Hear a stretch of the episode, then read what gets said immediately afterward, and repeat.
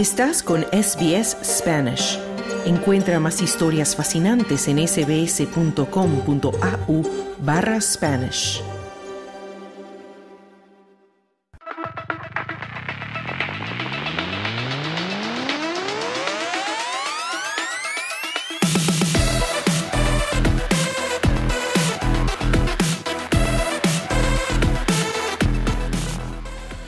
Y ya llegamos a tiempo de los deportes. Se encuentra con nosotros nuevamente Esther Lozano. Esther, ¿cómo estás? Y cuéntanos. Hola, Carlos, muy bien. Bueno, vamos a empezar por el fútbol y vamos a empezar hablando de los preolímpicos para París 2024, porque Brasil, con gol de Guillermo Viro en el minuto 88, venció este jueves por 2 a 1 a la anfitriona Venezuela y así relanza sus aspiraciones de ganar uno de los dos cupos para el París 2024 que entrega el preolímpico sudamericano. Y en otro partido, Argentina salvó un empate a tres con Paraguay.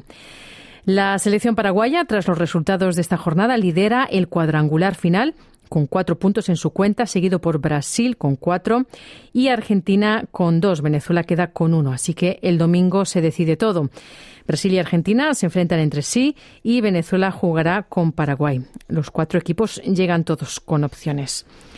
Y el campeón olímpico en Río 2016 y Tokio 2020, Brasil depende de sí mismo en el enfrentamiento con Argentina, despertando tras la derrota por 1 a 0 sufrida ante Paraguay el pasado lunes en el inicio del cuadrangular. Y más fútbol, nos vamos a la Copa Libertadores porque se ha jugado la primera fase y el ecuatoriano Aucas ganó por 1 a 0 al paraguayo Nacional en el partido de ida que se jugó el jueves en Quito, en esta primera fase de la Libertadores 2024. La revancha está prevista para el próximo jueves en la cancha del Defensores del Chaco en Asunción. En la segunda ronda, el ganador de la llave medirá fuerzas con el colombiano Atlético Nacional. Y nos vamos a París, al Congreso de la UEFA, porque Ceferín anuncia que no se va a presentar a su reelección como presidente de la UEFA en el 2027. Pocos minutos después de que el Congreso de la institución hubiera votado una enmienda que le permitía volver a presentarse en ese año, Alexander Zeferín pilló a todo el mundo por sorpresa al anunciar este jueves que no tiene intención de presentarse un nuevo mandato a la cabeza de la Confederación Europea de Fútbol. Y en la Liga de Naciones, España va a jugar ante Dinamarca, Suiza y Serbia. España, que es la vigente campeona de la Liga de Naciones de la UEFA, compartirá el grupo 4 de la División A de la próxima edición, con Dinamarca, Suiza y Serbia, según estableció el sorteo celebrado este jueves en París. Y la Liga Española, Girona visita al Real Madrid en un pulso crucial por la Liga. El Girona, que es el equipo revelación de la temporada, visita el sábado al Real Madrid en un partido crucial antes de que los merengues reanuden sus compromisos europeos la próxima semana. Nos vamos ahora al ciclismo, al Tour de Colombia. Rodrigo Contreras consiguió este jueves el liderato del Tour en la tercera etapa, conquistada por Alejandro Osorio, mientras los aficionados esperan a los favoritos Egan Bernal y Nairo Quintana.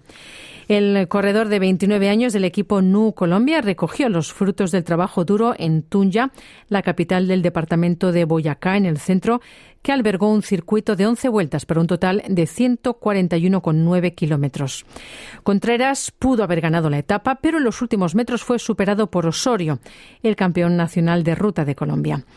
El viernes, Contreras defenderá el liderato en un largo recorrido de 181,8 kilómetros entre Paipa y Zipaquirá, el poblado en el que creció el campeón del Tour de Francia, Egan Bernal, campeón del Tour en el 2019. Allí se espera una llegada al sprint con un nuevo duelo entre el ganador de la primera etapa, Fernando Gaviria, y el británico Mark Cavendish. Y aquí en Australia, en la AFL, el primer ministro Anthony Albanese ha anunciado que el Gobierno federal va a comprometer 15 millones de dólares para un proyecto que se espera mejorar el club de fútbol Hawthorne. Ha comenzado la construcción en Melbourne de este proyecto del Centro Comunitario Kennedy de 113 millones de dólares que se va a sumar a las instalaciones actuales en el recinto deportivo de importancia nacional. El centro va a incluir una instalación de capacitación y administración que va a tener también un óvalo del tamaño del campo de cricket de Melbourne con iluminación, instalaciones acuáticas y vestuarios unisex.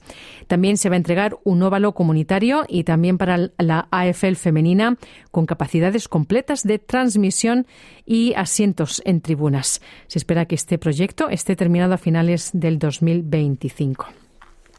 Y terminamos con tenis. El español Alejandro Davidovich Fokina, número 24 del ranking ATP, avanzó el jueves a los cuartos de final del torneo 250 de Marsella, al superar en segunda ronda al finlandés Emir Rusbori por 6-3-7-5. El viernes se enfrentará al francés Hugo Humbert, que está en el número 21, por un hueco en la semifinal. Así estaremos pendientes. Y hasta aquí los deportes. Dale un like, comparte, comenta. Sigue a SBS Spanish en Facebook.